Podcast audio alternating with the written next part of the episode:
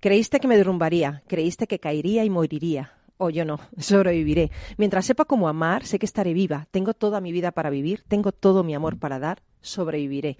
La madre de Gloria Gaynor había fallecido, ella se estaba recuperando de una operación en la columna y la canción, Sobreviviré, le sirvió para expresar su propia victoria, su liberación. ¿Cuál es la música de tu vida? Estás en Rock and Talent.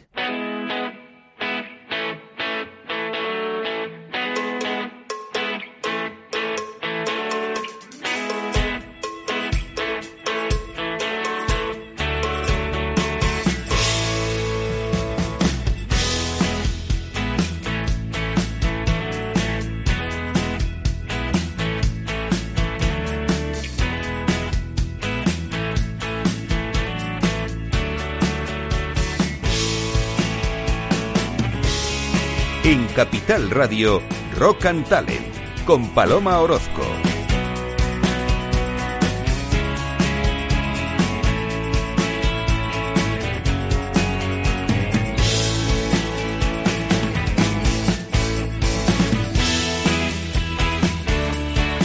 Bienvenido, bienvenida a Rock and Talent. El Black Friday es un fenómeno que tiene nombre de película de terror y que se producirá este próximo viernes 29 de noviembre.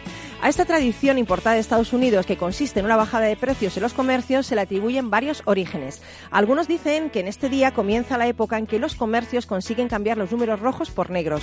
Otros aseguran que el adjetivo negro tiene su origen en el 19 de noviembre de 1975, cuando The New York Times utilizó por primera vez el epíteto, haciendo alusión al desbarajuste del tránsito y el caos que se había producido aquel año en la ciudad debido a los descuentos del día posterior a Acción de Gracias. Hay una interesante iniciativa anti-Black Friday por UZ, eh, es una iniciativa que además es, bueno, yo me sumo a esa iniciativa, eh, se, llama Por un Black Friday menos black y más green.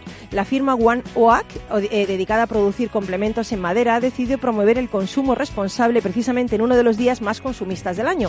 Así, no solo ha ofrecido los clásicos descuentos, sino que propone reforestar dos árboles por cada pedido que se realice en su tienda online. En todo caso, esta iniciativa la aplican desde sus comienzos porque su compromiso habitual es plantar un árbol por cada venta. Todos ellos quedarán en el proyecto Renacer de las Cenizas que la marca desarrolla en la localidad gallega de Asneves con la idea de recuperar el bosque asolado por un incendio en 2017. Por el momento han plantado ya 1.500 árboles. Definitivamente yo creo que me paso al Green Friday. no sé si vosotros también. Carlos. Carlos, César, a ti no se te oye bien, Carlos y Paola.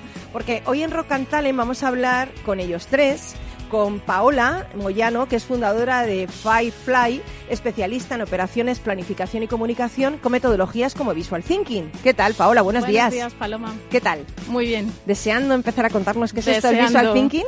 Totalmente. Genial. Carlos, Carlos Pucha Gibela, has venido hoy, casi has entrado por la puerta ya, ¿eh? Sí, he venido un poquito tarde hoy, pero bueno. Ha venido un poquito tarde. Tienes cara de cansadito, ¿eh? Sí, sí. ¿Has tenido una semana dura o buena? Ha sido dura y he dormido poco, que eso es lo que... Bueno, bueno, eso es lo que es.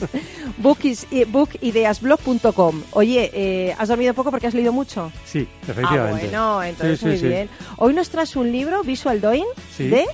Es de Willem... A ver... Um, Willem Bain. Willem Bain Brand. Oye, eh, ¿sabes que hay aquí una interesante causalidad entre nuestra invitada Paola y este hombre?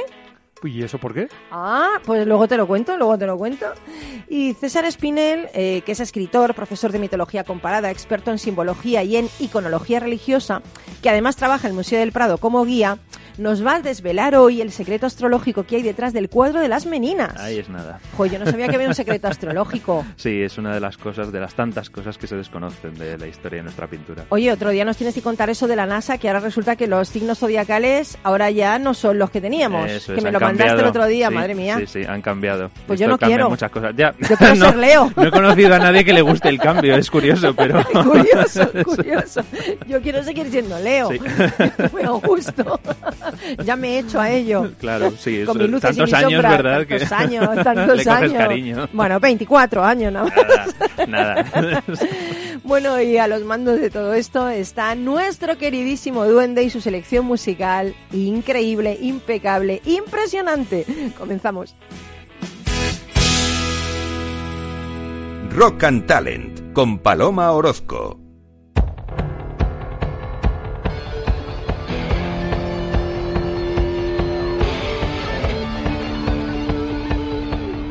Hey.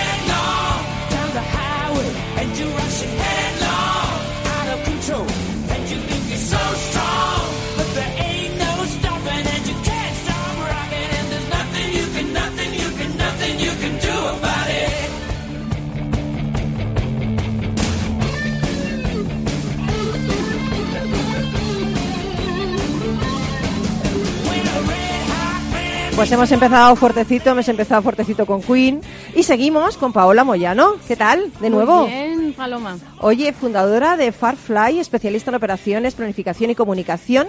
Y además combinas en esta empresa metodología Six Sigma, Visual Thinking y Lego Serious Play, mi favorita.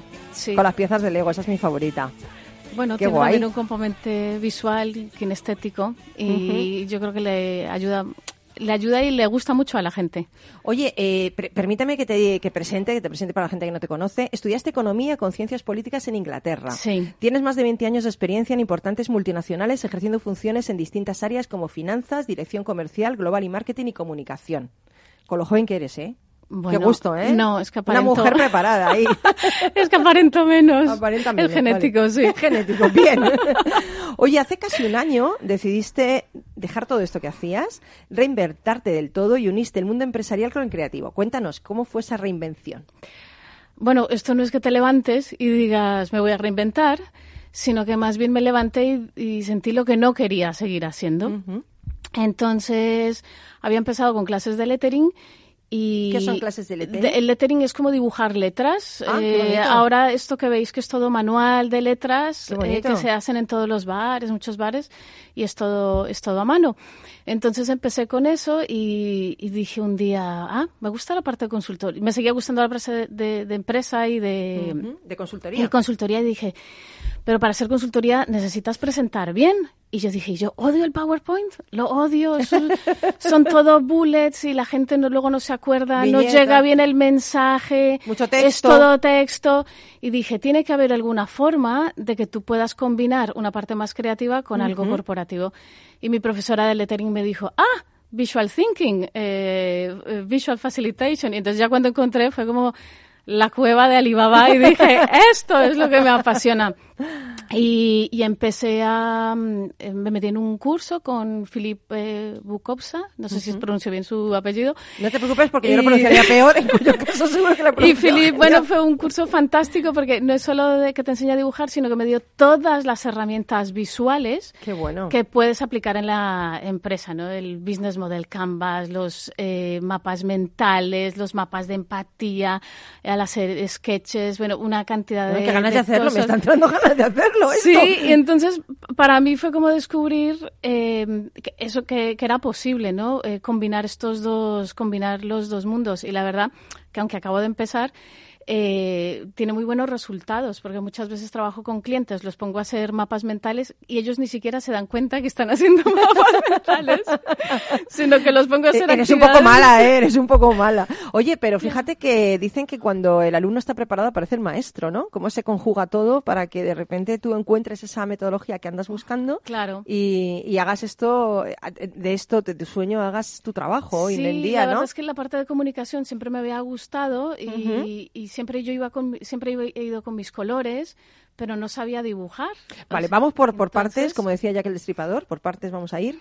Y tú eres la Mary Kondo del mundo del orden, pero de las empresas, ¿no? Totalmente. A mí me gustaría que nos contaras qué es el Visual Thinking y cómo, mm, cómo puede ayudar a la empresa. Pues el visual thinking es básicamente eh, trasladar eh, todo tipo de, en mi opinión, ¿no? Trasladar todo tipo de información, de procesos, conceptos, incluso para el área de la comunicación, eh, trasladarlo en imágenes que sean mucho más comprensibles y más simplificadas. Eh, mucha gente piensa que es dibujar, pero, por ejemplo, un mapa mental no tienes que saber dibujar perfectamente y hace la misma función y ayuda igualmente. Un mapa mental, digamos que es un mapa por, eh, por donde tú agrupas las ideas por categorías y tiene dibujos, ¿no? Eh, y tiene dibujos o tiene ramas o tiene mm, incluso lo más simplificado eh, que ha existido son los típicos esquemas que hacemos cuando éramos pequeños, pero esto es un poco va un poco más allá para que sea más amigable eh, y para que porque al final cuando tú haces todo este tipo de, de trabajos luego lo quieres ver dices qué bonito me ha quedado y lo quiero ver y se te queda mucho más en la en la memoria y en la, y en la comprensión. Uno de los beneficios sería que, eh, que une los dos cerebros, o sea, los dos hemisferios, sí. el lógico y el creativo, Sí, en, un- una misma metodología. Claro, de hecho, cuando está, está comprobado que une los dos hemisferios y la gente es mucho más creativa, saca toda la creatividad que lleva dentro eh, toda la experiencia y la puede plasmar, porque lo que pasa en muchas empresas es que tienen tantísimo conocimiento, pero no saben cómo organizarlo, no saben cómo lo tienen metido en la cabeza y cuando los pones a, a hacer un mapa mental o lo pones a hacer con el Lego, eh, entonces sacan, sacan todo eso a la, a la superficie y lo pueden, digamos, mm, darle forma. Lo pueden ver, ¿no? Lo pueden ver, lo pueden tocar, lo pue- le, le pueden dar, dar forma. ¿Y tú eres de las que piensan que una imagen vale más que mil palabras? Sí, totalmente. Eh, pienso que también tiene que estar en muchos casos apoyada por el texto, que pa- eh, para mí es la combinación perfecta, eh, que tú, eh, porque muchas veces si no puede haber confusión por ambos lados. Pero, ¿y los que no sabemos dibujar nada? O sea, ni un monigote, porque yo es que no sé dibujar Pero nada. es que no O sea, hace falta ¿no? saber, o sea, con que pintes un cuadrado, un triángulo y un círculo, eh, ¿Sí? que creo que Carlos estará de acuerdo. Carlos con es un experto en visual thinking, ¿eh? que Eh, no le eso hemos es todo dicho, lo que ¿eh? necesitas.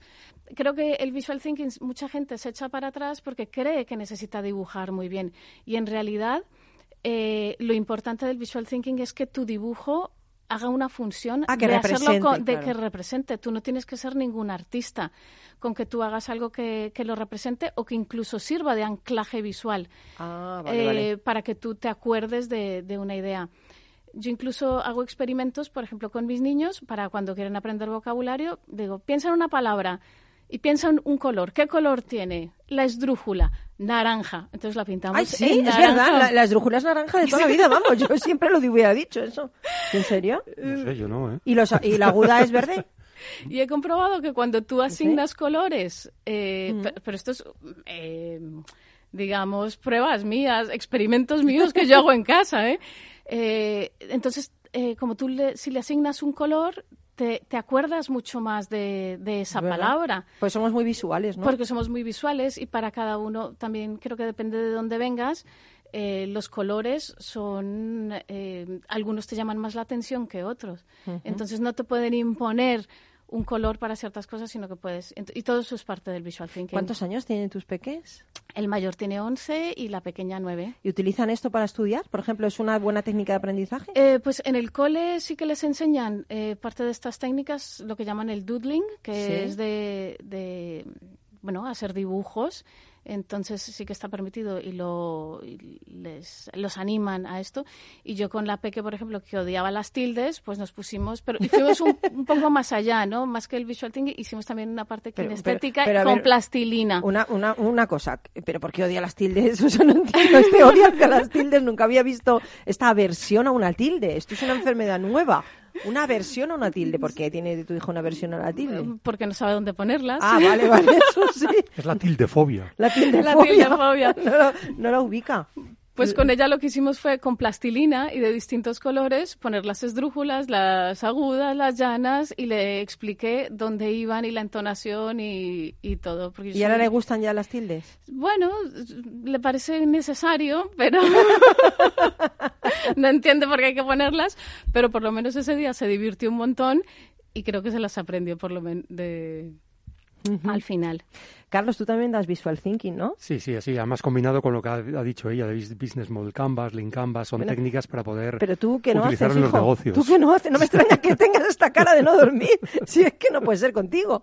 Oye, una cosa, y para los dos, ¿eh? para Carlos y para Paola. Cuando vosotros os enfrentáis a una empresa así, de una cultura un poco rígida, ¿no? De una cultura un poco más eh, formal, por así decirlo, y les pones a los directivos que van con la corbata y el traje a dibujar, ¿qué sucede? ¿Tienen al principio resistencia? ¿O qué? Eh, bueno, lo- lo- lo- mm, yo creo que lo primero que tienes que mirar es bien el perfil y, y como yo he hecho alguna vez, eh, te- alguno que no quería, o sea, no se sentía bien dibujando, incluso decía, es que mi letra es muy fea, pues lo puse a hacer algo que él ni se enteró. Y luego estaba encantado con etiquetas. Qué bien. eh, utilizas, tienes que mirar un poco el- la, la persona y ver eh, qué disposición tiene. Hay otros que les encanta el Lego y otros que ni de broma se lo puedes Sí, plantear. pasa también Sí, pasa esto, ¿eh? Hay gente que no le gusta dibujar, pero lo del Lego le encanta. Y al revés, ¿eh? Y cuando se dan cuenta de que con figuras simples, como ha dicho Paola, círculos, cuadrados, líneas, pueden hacer cosas interesantes y comunicar, entonces ya mm, vencen esa resistencia. ¿eh? No hace falta dibujar bien, ¿eh? No hace falta dibujar No, bien. yo de hecho soy un patoso dibujando. ¿eh? Y sin me embargo- extraña, me extraña, me Eh, Yo, extraña. yo tampoco dibujo bien, ¿eh? pero dibujo cosas básicas. Que al final lo que decía mi profesor No, no, Philip era bien. que. No, lo que decía Philip era. Que tienen que ser que sean efectivos, que sean que, que manden el mensaje. Y él mismo dice que él no es el gran dibujante. Bueno, eso dice él, pero a mí me parece que, que dibuja bastante bien. Viendo página web te he visto que los dibujos están bien hechos. Perdóname, no sé si los habéis hecho tú, pero están bien hechos. Yo no sé dibujar nada. Pero bueno, no pasa nada. No me han llamado por ahí, me ha llamado el destino por otro, por otros derroteros. Oye, entonces creéis en la gamificación, ¿no? Para la gamificación, las cosas lúdicas para poder aprender, ¿no? Yo Tanto creo- con directivos como con niños. Eh, yo sí, yo creo que sobre todo incluso el storytelling, que puede ser visual también, a la gente le gusta mucho porque empieza a sentir empatía, empieza a sentir eh, como una conexión mucho más emocional, porque la información es de humano a humano, ¿no? Eh, a mí lo que me pasaba, por ejemplo, mi aversión hacia el PowerPoint es que parece que te estaba hablando un robot eh, con los puntos. eh, mandaban una información y cuando salías no, no te enterabas de nada. Y sin embargo, de esta forma es una forma de que tú puedes incluso poner tu parte personal y contarla desde ti. Pero hay varias fases, ¿no? En el visual thinking. Yo he estado leyendo y no me he enterado muy bien que hay varias fases, ¿no? Sí, así es. ¿Cuáles son estas fases? O sea, para que la gente lo sepa un poco. Me parece que es mostrar, reinventar, no sé, unas cosas muy raras que me he leído. Eh, yo no me, me encorse- encorsetaría tanto, Vale. en, sino dejarte un poco Llevar, ¿no? llevar, Vale. porque muchas veces mm, simplemente puedes aplicando otra técnica que tú ves que a lo mejor encaja muchísimo mejor y, y simplemente, por ejemplo, para romper el hielo puedes utilizar el Lego con algún cliente y luego ver dónde lo, ver dónde lo llevas. Y, y cuando la primera vez que tú, que ya habías dejado esta vida profesional anterior, te pones delante de gente para hacer esto que nunca habías hecho, ¿qué pasó? ¿Qué sentiste? Bueno, la verdad es que me sentí, pensé que me iba a sentir muy nerviosa, pero en realidad es que fue fluyendo. Creo que te conectas cuando tú encuentras lo que realmente te gusta.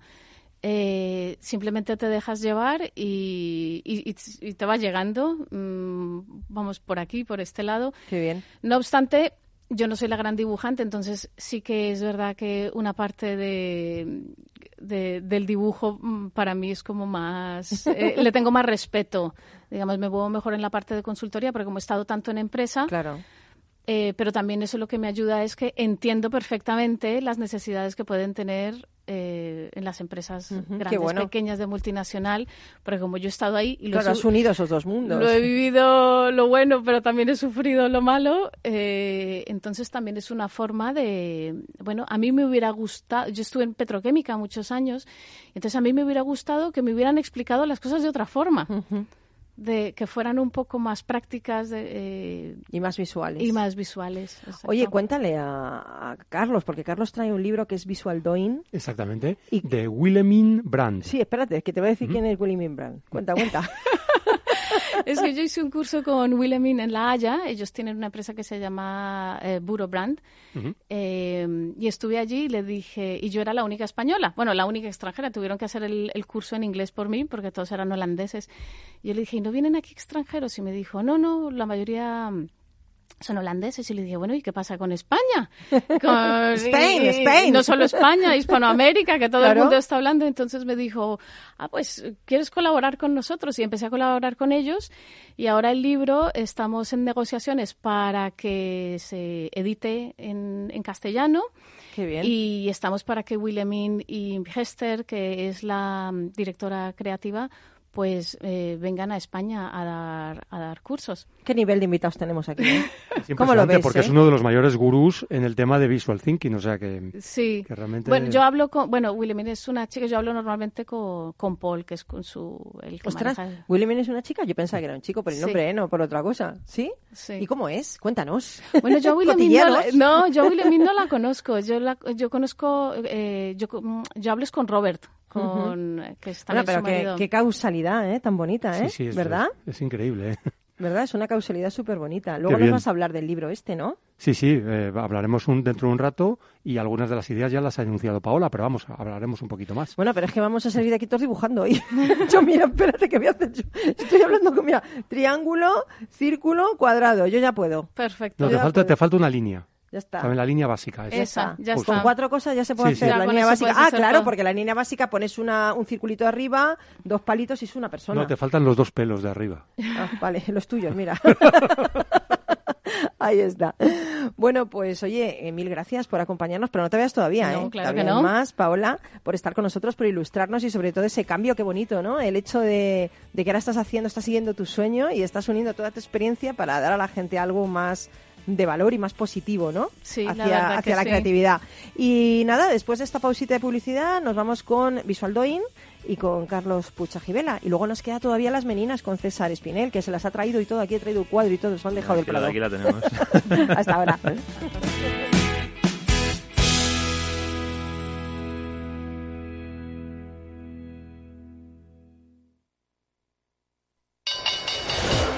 Cuando el mercado cae, existen dos tipos de inversores. Los que tienen un plan y los que no. Entra en xtb.es y descarga nuestra guía para sobrevivir a las caídas en bolsa. Aprende a proteger tus acciones y a sacar provecho de los mercados bajistas. XTB, más que un broker online. El 82% de las cuentas de inversores minoristas pierden dinero en la comercialización con CFDs con este proveedor. Debe considerar si comprende el funcionamiento de los CFDs y si puede permitirse asumir un riesgo elevado de perder su dinero. Mire, quiero invertir mis ahorros, pero ¿cómo? ¿Fondos europeos, bolsas asiáticas? Perdone, ¿el suyo era capuchino o descafeinado? Lo importante no es ser un experto en inversión, es saber dónde preguntar. En ING con Inversión Naranja Plus simplificamos la fórmula para que puedas invertir como los expertos a través de nuestros fondos cartera naranja. Inversión Naranja Plus, invertir a lo grande es para todos. Más información en ing.es en fondos de inversión. Cuando comenzábamos, en el año 95, no imaginábamos que 20 años después más de 100.000 personas utilizarían nuestras herramientas de inversión. En cada nuevo reto que emprendemos ponemos lo mejor de nosotros mismos. En VisualChart queremos avanzar y por eso hemos lanzado nuestra propia agencia de valores, Esfera Capital. Esfera Capital, un broker de inversores para inversores. Si quiere conocer nuestro trabajo, visítenos en esferacapital.es. Te quiero. Eres lo que siempre he buscado. Eres única. No cambiaría nada de ti. Solo pienso en ti y en dónde estás. No te vayas nunca. Te quiero siempre a mi lado. Nunca olvides que eres mía. Y si no eres mía, te mato. Identificar la violencia contra las mujeres es el primer paso para eliminarla. Al mínimo indicio, implícate. Ayuntamiento de Madrid. Que tu cuñado te diga, tienes toda la razón del mundo. Es ciencia ficción. Pero reciclar el residuo orgánico en Madrid ya es una realidad. Y además es tan fácil como depositarlos en el nuevo contenedor de tapa marrón. Infórmate en el 010 y en aciertacolaorgánica.es. Cuando reciclo, yo acierto. Ayuntamiento de Madrid. Gráficas Naciones. Más de 50 años de experiencia en el sector de las artes gráficas. Apostamos por la última tecnología tanto en impresión offset como en digital y gran formato. Realizamos todo tipo de impresión. Tarjetas de visita, folletos, libros, vinilos, decoración y montaje de stands. Más información en el 91 629 2145 o en gráficasnaciones.es.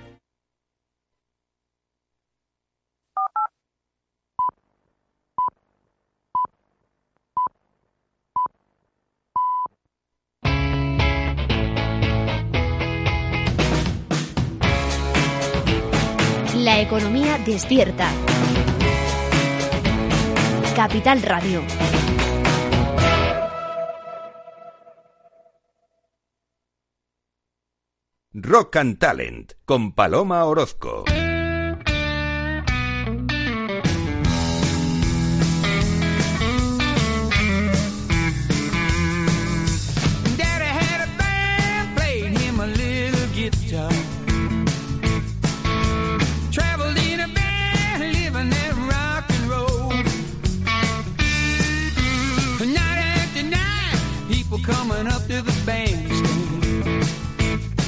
say you can't go wrong if you play a little bit of that Creighton song.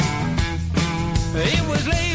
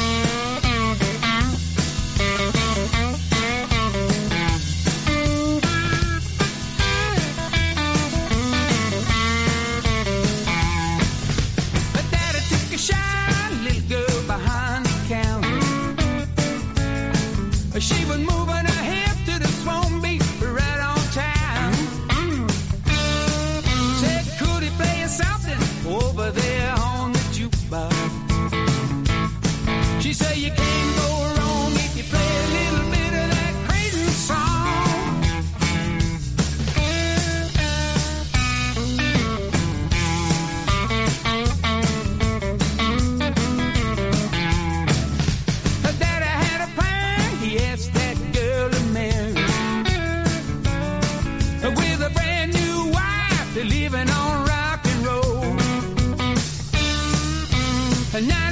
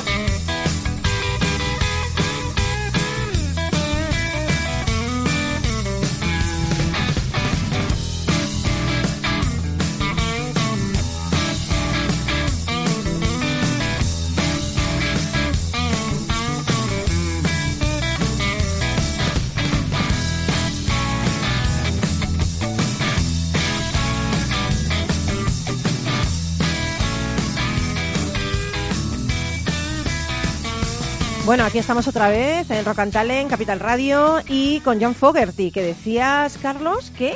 ¿Que John- estás contando? Sí, John Fogerty es una de las mayores influencias que tuvo Bruce Springsteen contado por él mismo. Esto me lo tiene que ratificar el duende. ¿Sí, Sí, o sí. no? Ah, mira, me está diciendo que sí, ¿eh? a ver si que es el que sabe aquí. Bueno, yo me he leído tres biografías de. Bruce Springsteen, o sea que, Sí, pero vamos a que tengo ahí la, la fuente directa. ¿eh?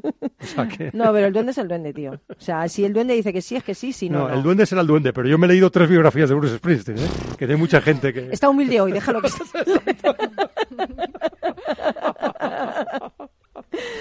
Oye, Carlos Puig Sajibela, que casi coincidimos en todos los viajes estos que hacemos alrededor de España en, Sí, en no, Les Aves. sí, es verdad, ¿eh? En Los Estamos ahí Aves. moviéndonos por toda España. Ya sabes que yo el ave es mi, mi segunda casa casa. es tu claro, segunda si casa. soy primero paloma, pues el Fíjate, ave... yo en el ave Ave, paloma, no la has cogido. No, ya, ya, pero un ave, un ave buena, ¿eh? No, un yo- ave buena, ¿eh? claro. No, pero fíjate que en el ave mucha gente trabaja. Sí, qué Y bonito. yo, en cambio, lo que hago es leer. O sea, yo trabajar en el AVE no me gusta nada. También lo se que hago puede es dormir, leer. también se puede dormir, Ya, hacer pero, dormir amigos, sí, no pero- sé. No, yo lo que hago es leer. Sí. Bueno, pero eh, has leído hoy para nosotros, desde ese blog que tienes, bookideasblog.com, un libro que tiene que ver con nuestra invitada, con Paola Moyano, eh, porque es eh, Visual Doing de Willimen Brand, que hemos dicho que es una mujer. Sí, Wilhelmine Brandt, que me acabo de Me enterar que es una nombre, mujer, me encanta ese nombre, lo de Willimen. Gracias a. Paola me acabo de enterar de que es una mujer Pero- porque es un nombre holandés y no... Que no tiene nombre de cuento, como Alicia en el País de las Maravillas. Willimen, Brand. Qué muy bonito esto, ¿eh? Sí, es verdad. Bueno, pues cuéntanos, cuéntanos. Bueno, pues esta autora tiene cuatro libros, nada menos, Sobre visual thinking. O sea, que Madre es una de las personas ¿cómo le enrolla esto más expertas en el mundo, es holandesa, y ha escrito cuatro libros. El primero se llama Pensamiento Visual, Empoderamiento de Personas y Organizaciones a través de la colaboración visual. un libro corto, te- un, un título corto, sí. Pero eso te gusta a ti, Paloma, Sí, seguro. me encanta, pero es un título corto. Luego, el segundo libro es Hacer Visual, aplicar el pensamiento visual en su negocio cotidiano. Vale, a- esta mujer es muy inteligente, pero tiene un pequeño problema con los títulos. Con los títulos, sí. hay- Que hay- eso es- claro, porque que es visual, el- lo del texto, ¿sabes? Exacto, mucha letra. A ver el tercero. Y luego tiene dos que están en inglés, que nos ha anunciado Paola, que seguramente los traducirán al, al- al español, que son Visual Thinking Workbook y Visual Doing Workbook, Estos que es como el libro de trabajo, tanto para hacer para el pensamiento visual como para el visual doing, el hacer visualmente. ¿Qué dibujitos tienes ahí encima de la mesa? Sí, es- es- son parte del contenido del libro. Vale. Eh, realmente, fíjate, la, la definición que hace eh, Willem Brandt de Visual Thinking es que el pensamiento visual es una forma de procesar y comunicar información mediante el uso de dibujos o de gráficos. ¿eh? Y una de las cosas que dice, que antes lo hemos hablado, es que esto es para todo el mundo. Realmente todos somos capaces de usar esta potente herramienta de comunicación y de, y de, y de expresión de la información utilizando dibujos que no tiene por qué ser que sepamos dibujar muy bien, sino que con elementos sencillos como el círculo, el cuadrado, el triángulo, la línea y el punto, o, las curvas, somos capaces de hacer cualquier cosa. De hecho, aquí hay una serie de dibujos que representan una televisión, un libro, una, un- un- una maceta, una casa, un coche, una guitarra, y todo se puede hacer sin necesidad de saber dibujar como si fueras Picasso, sino mm, siendo torpe Bueno, como, como es Picasso, como soy sí. yo. No, espera, como si fueras Picasso, sí, porque las líneas, Picasso, sí. Bueno, eso sí, Picasso dominaba todo, El greco. absolutamente. ¿eh? Como si fueras el greco. No, pero Picasso era un, un gran artista, ¿eh? O sea, no solo, Sí, sí, sí, no, solo luego. eran líneas, No, ¿eh? desde luego. ni mucho menos. ¿eh? Entonces, bueno, pues esto da esperanzas a las personas que, como yo, somos torpes dibujando, porque es verdad que, que al final lo puedes utilizar como una herramienta muy potente para librarte de los PowerPoint que son aburridos, como decía antes Paloma. Y la Paloma verdad es que no, la- Paola. Paola, perdón. Paloma eres tú. como te estaba mirando a ti. Como decía antes Paola, que realmente las reuniones al final se convierten en algo aburrido que no comunica ni, ni, ni se consigue el objetivo que se pretende. Y sin embargo, Ujú. utilizando Visual Thinking, esto puede cambiar completamente. Porque aparte de comunicar, te puedes divertir. Oye, pero esto, esto reproduce un poco cuando vivíamos a las cuevas, ¿no? Y, y, ¿verdad, César? Las Tú que cuevas de decías, Altamira. ¿no? El símbolo, el Lo- símbolo, ¿no? Lo llevo pensando todo el sé, programa. me lo has digo, estoy, estoy- o sea, ahora voy a hablar de las meninas y puedo hablar del pensamiento simbólico, del arte de la memoria de Cicerón, de, o sea, Ahí de está. tantísimas cosas, Me porque transmitido. el pensamiento simbólico es esto exactamente. O sea, pensar en los símbolos religiosos, ninguno es excesivamente elaborado, parte todo de la geometría, que es el arte ancestral y que Pitágoras consideraba el arte de Dios, ¿no? Es que Entonces, estaba que se mordía la lengua. es Lo he visto yo, que hablar. Entonces digo, pero por favor, o sea que y aquí yo me salgo del tiesto con las meninas, y, ¿no? Pero bueno, las meninas también tienen mucha geometría, así que me bueno. Bueno, si me- quieres puedes cambiar, ¿eh? No, no, no, nada. no, hombre, no, vamos a poner aquí Bueno, la bueno, miel en la boca y luego quitarlo. Sí, no, no, las verdad, meninas verdad. es muy interesante, pero Vale, que vale. sepáis que todo lo que estáis haciendo es la tradición espiritual del ser humano desde siempre. ¡Hala! ¿Cómo os habéis quedado? Me he quedado de, me he quedado de piedra. Pero claro, César siempre nos inspira. Es que es espiritual, Claro, espiritual. y, y realmente tiene toda la razón. El origen de las matemáticas realmente es la geometría y los dibujos que estamos hablando, los Ahí dibujos está. elementales. Fíjate, madre ¿Eh? mía. Y, y realmente toda la discusión sobre el círculo perfecto y cómo convertir un círculo en cuadrado, la famosa cuadratura del círculo, que es imposible porque pi, que es el número que lo relaciona, es un número irracional, entonces es imposible hacerlo, pero es una discusión que ha, ha- ha existido durante siglos. Desde luego, Esa como la música de las esferas, igual. Me acaba de pintar Paloma un cuadrado rodeando un círculo, no sé muy bien qué es eso. Claro, pero- la cuadratura del círculo. Sí, ya, pero... Hay que ser creativo. Hay que ser creativo. Polín. Bueno, volviendo al libro, Sí. hay, hay tres elementos básicos que se utilizan en el visual thinking. Uno es el texto, o sea, no significa que todos sean dibujos. También hay texto, lo que pasa es que ahí se juega con las tipografías, con los diferentes tipos de letra, con el sombreado, con la bonito. inclinación, con el diseño. Eh, esto, por ejemplo, fue una de las cosas que, que más distinguió a Steve Jobs cuando creó em, lo- el, el- el software eh, para sus computadoras Apple, que eran, eran capaces de escribir diferentes tipografías de letra, Oh, y eso fue guay. porque él hizo un curso de caligrafía y un Sí. curso de, ¿De verdad? de- de exactamente de donde donde precisamente lo que fu- fue es dotar de vida a esos textos que antes eran todos lo mismo, ¿no? Era la misma tipografía. El primer elemento es el texto, el segundo elemento son las imágenes y el tercer elemento es la estructura. Y ahí es donde entran los mapas mentales o ese tipo de herramientas que nos permiten estructurar la información y comunicarla de una manera más eficaz. Y como bien decía Paola, eh, un mapa mental no es otra cosa, puede ser un árbol simplemente de conceptos que se van relacionados a través de líneas o de flechas. No hace falta tampoco hacer un montón de dibujos. Basta con, con estructurar la información de una forma más, más potente y, ¿no? y más creativa. Ostras, qué bueno. Bueno, ¿cuándo me vais a recibir en vuestros cursos? ya mira, ya he pintado todo lo que me habéis dicho. No, Soy y una buena y alumna, ¿eh? Lo que está Estaba demostrado es que si tú dibujas un, o, eh, haces un mapa mental en lugar del típico texto mm, descriptivo, al final la creatividad aumenta. Es decir, eres capaz de llegar más allá, de poder eh, establecer conexiones que de otra manera no las hubieras establecido. Qué guay. Bueno, pues nada, hay que comprarse el libro, esperar que lo traduzcan y si no, pues, eh, pues ponerte a estudiar inglés y enseguida, bueno, o Google Translator y ya te lo. Bueno, hay otros dos de Willem Brandt que son Pensamiento Visual y Hacer Visual, o sea que esos dos libros están en español, se pueden, se pueden bien. leer y son muy interesantes. ¿eh? Qué bien, pues nada, oye, que, que, que sigue leyéndonos para nosotros, sigue leyendo para nosotros, para los que no podemos y en el AVE nos dormimos en vez de leer, ¿vale? Sigue leyendo para nosotros. Ahí, ahí seguiré, ahí continuaré. Genial. Pues ahora nos vamos con eh, una pequeña canción preciosa que me encanta de Steel Miller Band. Se llama The Joker. Y luego nos vamos a las meninas directamente ah, al Prado. Some people call me the space cowboy. Yeah. Some call me the gangster of love. people call me Maurice.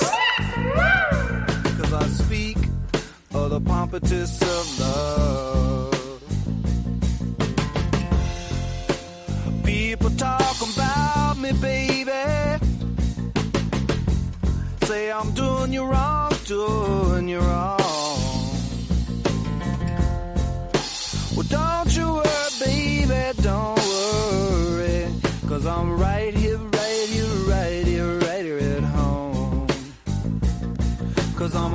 I'm a I'm a grinner, I'm a lover, and I'm a sinner.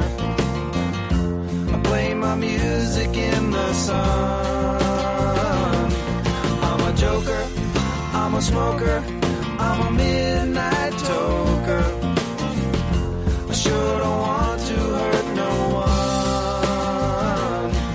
I'm a picker, I'm a grinner, I'm a lover, and I'm a sinner. My music in the sun. I'm a joker, I'm a smoker, I'm a midnight toker. I give my loving on the run.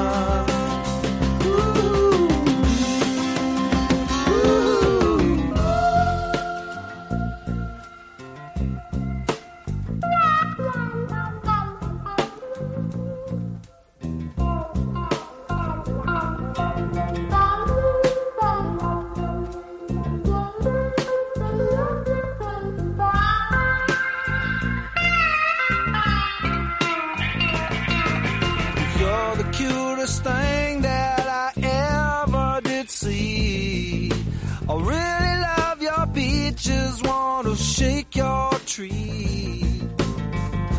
I love it, love it, love it, love it, love it, love it all the time.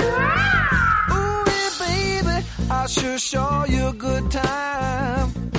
Cause I'm a picker, I'm a grinner, I'm a lover, and I'm a sinner. Bueno, pues nos hemos ido directamente al Prado, eh, que sabéis que el pasado 19 de noviembre cumplió 200 años.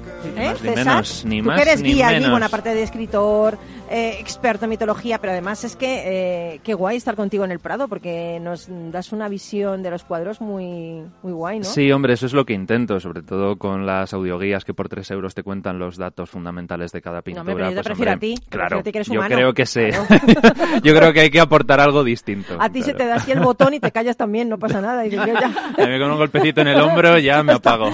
Oye, Yo creo que eres bastante mejor que un audioguía. ¿eh? Yo quiero pensar que también. Yo creo que también. Oye, 8.100 obras de las que 1.300 se muestran en sus salas, en su en su catálogo. Pero yo te tengo que hacer una, una, te tengo que decir una cosa que no me ha gustado del Prado. bueno, tiene muchas cosas, pero Bueno, a ver hay cuál. una 32 pintoras por 4.926 Ah, ya, pintores. sí, hombre, que no, sí, que sí, no, mi Frida Kahlo y mi todos estos, que no, hombre, que no. Bueno, también, por suerte, estamos empezando ahora, han sido dos exposiciones y ahora mismo hay una muy buena de Sofonis Van Guisola y Lavinia Fontana. Muy bien. Y Lavinia Fontana fue la primera mujer, bueno, una de las primeras mujeres pintoras, pero fue la primera mujer que pintó mitología, por lo tanto. Muy bien. Ahí, Pues ahí ya mejor. y es, la exposición es maravillosa. Bueno, se hizo una encuesta entre las personas para hallar el cuadro más emblemático cuando cumplió 200 años y ganó el de las meninas. A mí Sí. me extraña que gane ese cuadro. Sí, además que desde el momento de su creación, eh, casi todas las personas que lo han visto han quedado fascinadas y luego, claro, cuando el museo abre en 1819 y empieza a recibir visitas de artistas extranjeros, Monet, por ejemplo, o Luca Giordano, pues eh, todos los que lo ven siempre se quedan fascinados de alguna manera. De hecho, el propio Luca Giordano en 1700 dijo que las meninas era la teología de la pintura. Madre lo mía, cual madre eh, mía. mucho. Y el propio Foucault decía que era la filosofía de la pintura. Oye, ¿y qué? Has dicho que hay un secreto. A mí me has atrapado con lo del secreto astrológico del cuadro. Yo, secreto y astrológico, no puede en la misma frase, sin que me, me guste muchísimo. ¿Qué- Pues cuéntanos. Sí, hombre, secreto, secreto, secreto, igual no es tan secreto desde 1973. Es una es un descubrimiento que hace un ingeniero de caminos y miembro de la Real Academia de las Bellas Artes de San Fernando, de aquí de Madrid, se llama Ángel del Campo francés, el cual estaba muy fascinado con las meninas, pero no entendía del todo por qué. Y entonces, a base de estudio, y de análisis y demás, llega un descubrimiento sorprendente y es que efectivamente considera que Velázquez lo que hace con las meninas es un talismán, una pintura talismánica, que por definición es una pintura para proteger a uno de los personajes que hay representados en el cuadro. Y no hay que olvidar que Velázquez pinta en el barroco. El barroco se caracteriza porque oculta a simple vista las cosas realmente importantes. Entonces, eh, el análisis de las medidas que siempre se ha hecho es que el personaje fundamental es la infanta Margarita, que sale en primer plano. Que ¿Es a la que protege el, el- No. Anda. Ahí está la clave. Anda. O sea, utiliza la disposición de los personajes principales de las meninas, el propio pintor en su autorretrato, las dos meninas, Isabel de Velasco y María Sarmiento, la propia infanta, Margarita de Austria, y el caballero que está en el fondo, en la puerta, que es José Nieto, que es el aposentador de la reina. Uniendo las cabezas y los corazones de esos personajes, se dibuja la constelación de la corona borealis. Toma ya. Madre mía. Lo cual es curioso porque la estrella más brillante de esa constelación, que en los mapas astronómicos actuales se llama Alfa Borealis, pero que en los mapas estelares del siglo XVII se llamaba Margarita Borealis. Toma Exactamente igual que la infanta. Claro, además el lugar que ocupa la infanta y el lugar que ocupa la estrella son el mismo. Por lo tanto, se hace esa, esa interesante vinculación. De hecho, en 1982, eh, Salvador Dalí lee el libro que escribe Ángel del Campo francés con este descubrimiento, La magia de las meninas, y queda tan fascinado que en ese año, en 1982, Dalí pinta un cuadro, un retrato de la infanta Margarita, pero en vez de pintarla exactamente igual que Velázquez, con su rostro, le cambia el rostro por una perla, que es como se conocía también a esa estrella Margarita, a esa alfa borealis. Pero decía que no es ella la protagonista fundamental del cuadro, sino que es la reina, Mariana de Austria, la que está reflejada en el espejo, junto con su marido, Felipe IV, al fondo de la habitación. El espejo también es simbólico. El ¿no? espejo, claro, el espejo es simbólico, es un recurso que aprende Velázquez de los, del arte flamenco con, en sus diálogos con Rubens, y realmente es el espejo donde es- se concentra, digamos, la, la energía talismánica del cuadro, porque Velázquez pinta ese cuadro para proteger a la reina. Cuando lo pinta, estamos hablando de 1656, eh, la reina Mariana de Austria tiene 22 años, Felipe IV es un anciano. Eh, en realidad, Mariana de Austria estaba prometida con el hijo de Felipe IV, con el príncipe Baltasar Carlos. Pero cuando éste muere, Felipe IV se casa con la que iba a ser su nuera. Madre mía, pues si tiene 22 años la chiquilla, Sí, madre mía, madre sí. mía. Se casa con ella y hay un problema grave de sucesión, porque no hay heredero al trono Ah, porque ha perdona- muerto. Perdona, cuando dices un problema grave, me imagino otro problema.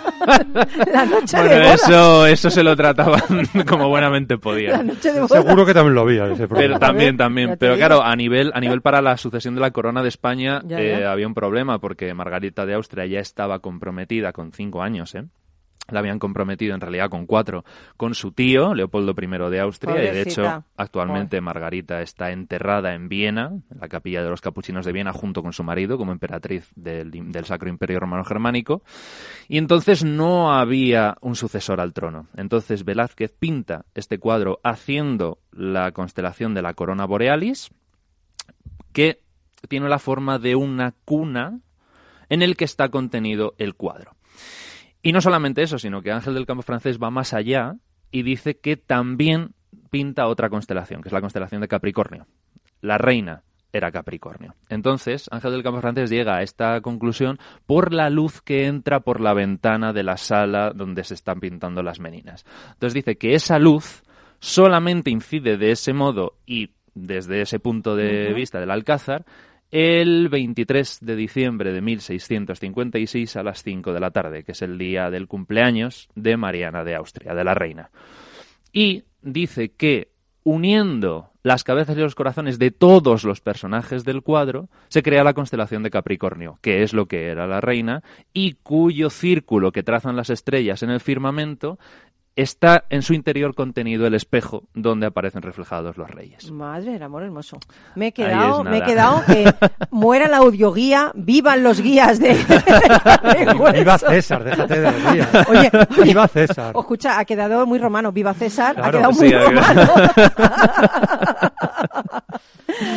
Oye, qué bonito, qué bonito, me ha encantado, ¿eh? Y además me ha Está encantado lo de las cabezas y los corazones. Esto me ha gustado, porque para mí la cabeza sin el corazón no es nada. Entonces me ha gustado mucho, me ha sonado momento Metrópolis, cabeza y corazón. Me ha gustado, me ha gustado. Sí, además de todos, incluso del perro. Vale, Esto me, me ha gustado, esto me gusta más. También, también, también. Oye, César, esto ya no sé si va a ser insuperable para el lunes que viene. El lunes que viene, Bueno, no nos cuentes, no nos cuentes. lo que podamos. No nos cuentes de qué nos vas a hablar, porque lo, lo anunciamos siempre y siempre hay mucha expectación con tu sección, así que no, no vamos a desvelar nada más. Nada, como una tumba. Eh, nos vamos a ir eh, con, una, con un deseo de Paul McCartney y que hacemos nuestro para que jamás, jamás, nunca más en tu vida tengas más noches solitarias. Por lo menos días solitarios con nosotros no.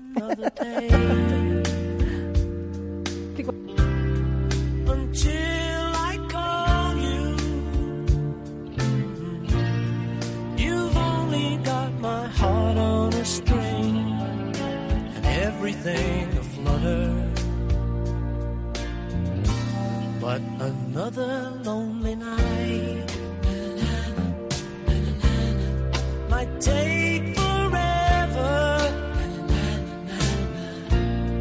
We've only got each other.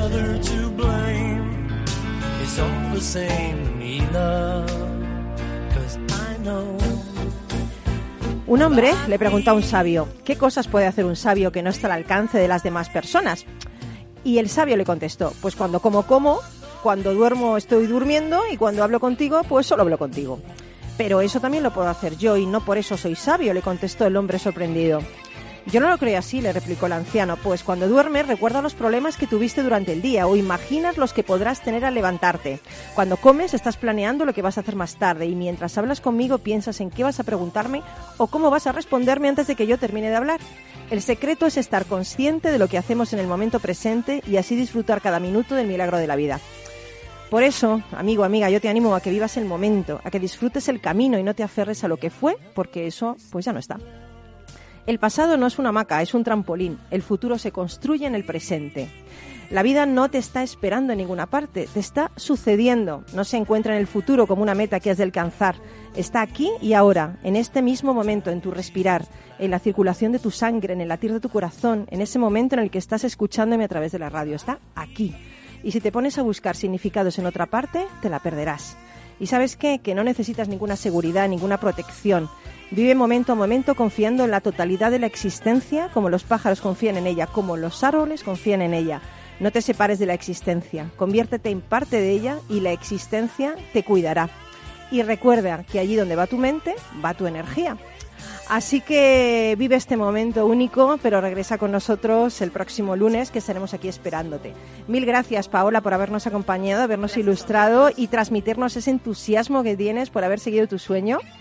Y creo que ah, lo que haces es muy bonito porque estás ayudando a mucha gente a colocar su empresa y su mente. Muchas gracias. Eh, Carlos, eh, te agradezco un montón que estés aquí después de la semana tan buena que has tenido de viaje y de compartir con gente. Sí, sí, eh, Pero, pero sigue leyendo para nosotros, por favor. por supuesto. El lunes que viene más. Claro que sí. Y César, que te ha faltado algo del cuadro, dilo por favor. Rápidamente un minuto. Pues que cuando se hace el inventario a la muerte de Velázquez en 1660 de sus estancias privadas, se descubre que tiene muchos más libros de astrología y astronomía que de pintura. Toma ya, madre mía. Y César, el lunes que viene, mm, sorpréndenos también, por favor. Pues se intentará. No, eso es una palabra procesual. Desde luego. Lo No, no, lo conseguiremos. haremos, lo haremos, lo haremos. Bueno, pues nada, de parte de Miki Garay eh, y del Duende y de la que te habla Paloma Orozco, te deseamos una semana magnífica y sobre todo, ya sabes, mi última recomendación, mi última, mi última, mi última, y que además es que lo hacemos aquí, intentamos hacerlo aquí siempre, que seas muy feliz. Un besito, te queremos.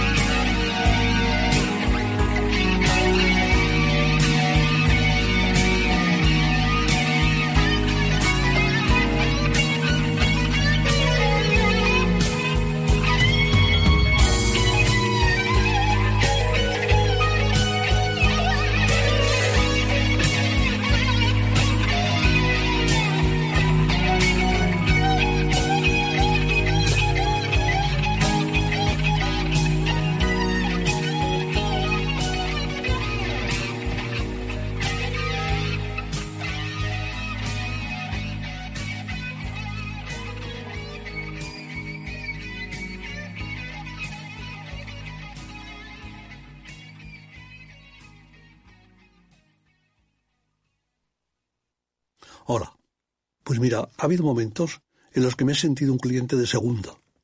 Muchas veces, las entidades de ahorro tradicionales se han guardado bajo la manga los mejores productos financieros para los grandes patrimonios.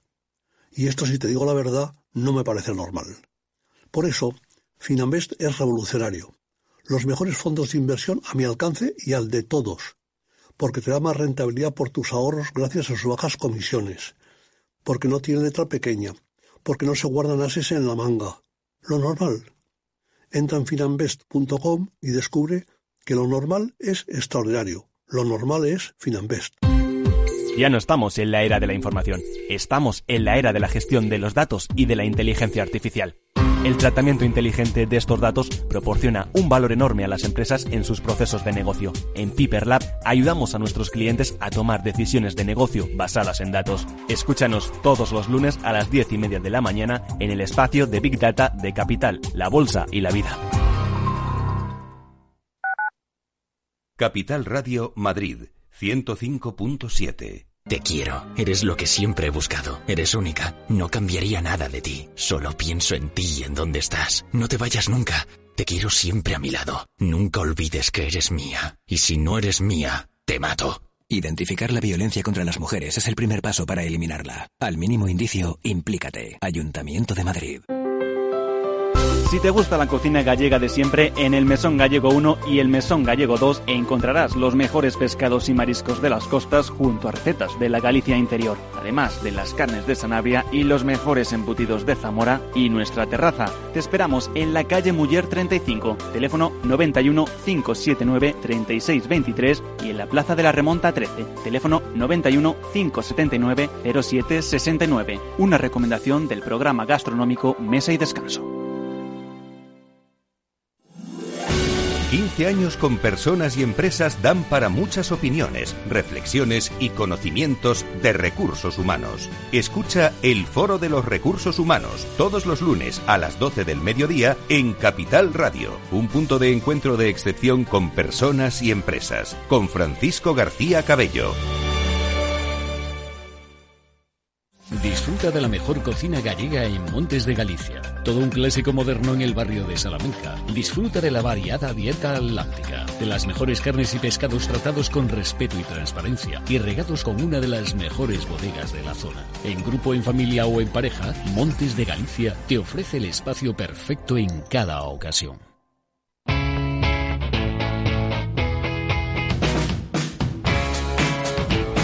La economía despierta. Capital Radio.